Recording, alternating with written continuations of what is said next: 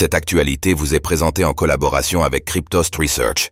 Ayez un temps d'avance sur le marché crypto en rejoignant notre communauté premium. Approbation des ETF Bitcoin, le président de la CFTC appelle à plus de régulation des crypto-monnaies.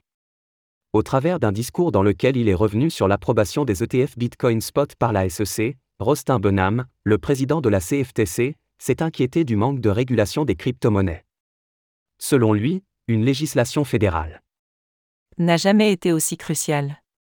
Faisons le point sur ces mots.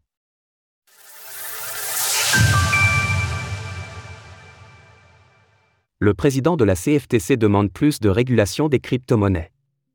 À l'occasion d'un discours prononcé vendredi, Rostin Benham, le président de la Commodity Future Trading Commission, CFTC, a appelé à plus de régulation sur les crypto-monnaies suite à l'approbation des ETF Bitcoin Spot par la Security and Exchange Commission, SEC. Selon lui, les ETF n'ont fait qu'envelopper Bitcoin, BTC. Dans une fine couche de réglementation indirecte. Afin de le présenter comme un nouveau produit brillant. Ainsi, l'intéressé fait appel aux arguments habituels, n'hésitant pas à aborder la cybersécurité, cette dernière ayant pourtant fait cruellement défaut à ses homologues de la SEC récemment. Bien que les ETP parviennent à assurer la sécurité juridique et constituent donc un moyen de se commercialiser auprès du grand public, il ne reste rien de fermement en place pour remédier aux pratiques opaques et incohérentes des marchés au comptant des actifs numériques sur des questions telles que le règlement commercial, les conflits d'intérêts, les données. Reporting, cybersécurité, protection des clients, transparence et intégrité générale du marché. Plus loin, Rostin Benham indique que la légitimité des produits autour de Bitcoin, BTC, ne doit pas reposer sur une autocertification. En effet, cette légitimité serait actuellement le fruit d'acteurs de marché créant une demande, plutôt qu'une véritable régulation.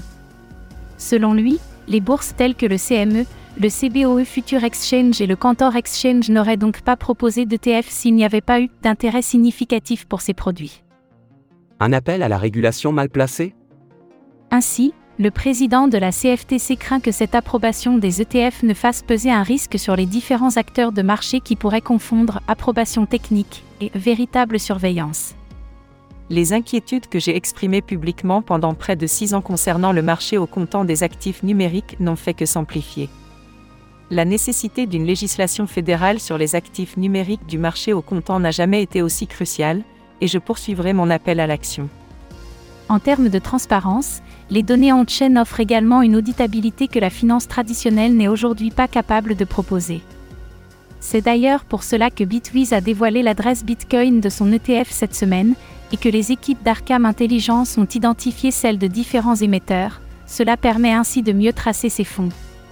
Si, comme dans bon nombre de secteurs, il y a effectivement des dérives dans l'écosystème des crypto-monnaies, cette remise en cause de l'intégrité générale du marché a toujours de quoi faire sourire. En effet, le récent rapport du Nasdaq fait par exemple état de 3100 milliards de dollars de transactions illicites dans le monde de la finance en 2023. Source CFTC. Retrouvez toutes les actualités crypto sur le site cryptost.fr.